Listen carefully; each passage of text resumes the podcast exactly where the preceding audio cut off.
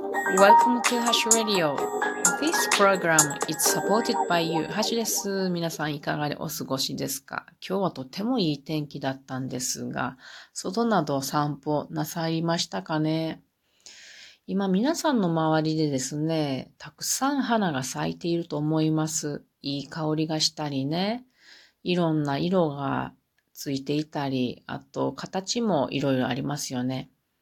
でもしかしたら、そんな花々にですね、虫が蜜を吸いに行っているのを見かけた人もいるかもしれませんね。私も、あの、興味深く見ておりました。今日はですね、そんな虫と、あと植物のことを話そうと思います。今月末の森のお話会がそういうお話なので、えー、今後何回か話していこうと思いまして、今日はその1回目です。さて、植物ですけれども、種を作るものが多いですよね。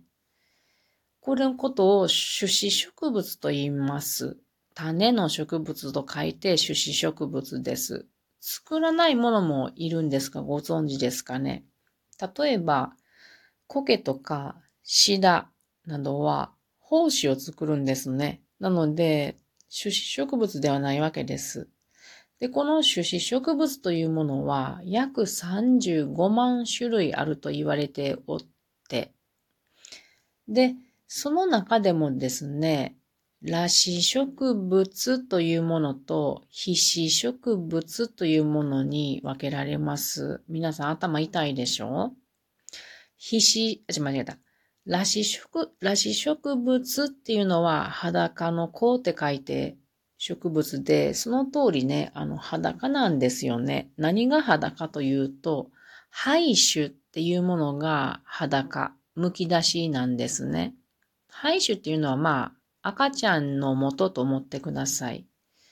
で、この裸子植物っていうのは約800種類あると言われております。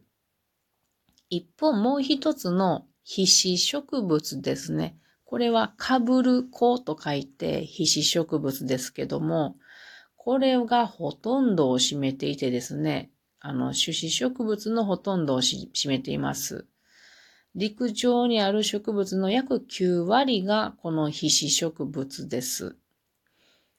これ、あの、何がらし植物と違うかというと、剥き出しではないんですね。その赤ちゃんの元が。胚種がですね、脂肪というものに包まれているんですよ。なんか安心しますね。で、この皮脂植物の中でもですね、約9割が受粉をするために動物に依存しているんですね。まあ動物といっても主に昆虫です。だから皮脂植物が、え、陸上植物の約9割であって、その中の約9割が受粉するために動物を使っているということなんで、あの、種を作る植物の大方が受粉するため、まあ自分の子孫を残すためには動物を使っているっていうことが言えると思います。あの、受粉せずにね、繁殖できるものもいるんですよ。皆さんご存知なのは、ムカゴを作るものがいたりね。あと他にも株分けでクローンを作ることができたりするんですよね、植物って。でもこのムカゴも株分けもクローンなので、親と遺伝子が全く同じなんですね。で、そのために、まあ、特定の病原菌とか寄生にとても弱いんですよね。もし、えっと、その病原菌に弱かったら、全員がもう一気に死んでしまうわけなので、種が絶えてしまうということになるので、あの、やはり受粉して他の遺伝子を取り込みつつ、あの、そ、えっ、ー、と、子供を作っていく方が強いっていうことなんですね。さて、この種子植物の多くが動物に受粉してもらっているんですが、これがなぜかっていうことを見ていきましょう。まず植物はね、皆さんご存知のように動けないですよね。なので、誰かにしてもらったらラッキー、助かりますよね。で、花粉、次に花粉というものは、実は硬い殻で覆われているんですね。なので、精子のような運動能力がないのです。花粉っていうのはね、あの、これ面白いなと思うんですけれども、硬い殻で覆われているので、ある程度乾燥に耐えられるんですよね。これ、植物っていうのは、海の中から陸上に上がってきましたから、陸上で生きるための作戦も一つなんですね。あの、苔植物とかシダ植物っていうのは、種ではなく胞子を作るんですけれどもね、こいつらってね、多くは湿った場所にしか生きられないんですよね。これなぜかというと、精子がですね、卵細胞のところまで水の中を泳いでたどり着いていって受精するんですよ。なので、水際でないとちょっと難しいっていうことですね。まあ、雨の日とかにですね、精子が、あの、外に出て、で、水中泳いでって、卵性、卵細胞に到達して、で、受精して、で、まあ、その後、胞子を作って散布するっていう流れです。面白いよね。だから、ああ、あいつらは湿ったところにいるんだなと思ってもらったらいいですね。で、えっとですね、まあ、種子植物の中ででもですね、動物使わずにね、風を使って受粉するものもいるんですよ。これ風媒って言いますけども、まあ杉とかね、白樺とか、あと草で言うと稲科などですね。あの、裸子植物の多くは風媒で受粉してるんですよね。で、まあだから杉っていうのは、あの風媒なのでめちゃくちゃ陽気花粉を出すんですよ。あの、たくさん花粉をブワッサーと出して、で、あの、数打ち当たるやろ戦法なので、で、あの、花粉が、えっ、と、めしば、めしべにね、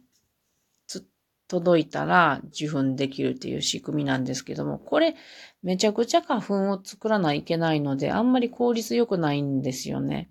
でも動物を使うとですね、あの、うまいこと、そんなにたくさん花粉作らなくていいんですね。まあその代わりにね、花びらを作って虫に見つけてもらうようにするとか、あと、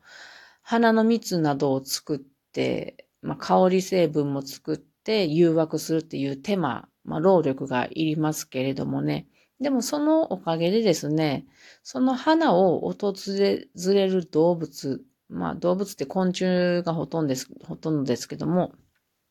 昆虫を含む動物はですね、それぞれの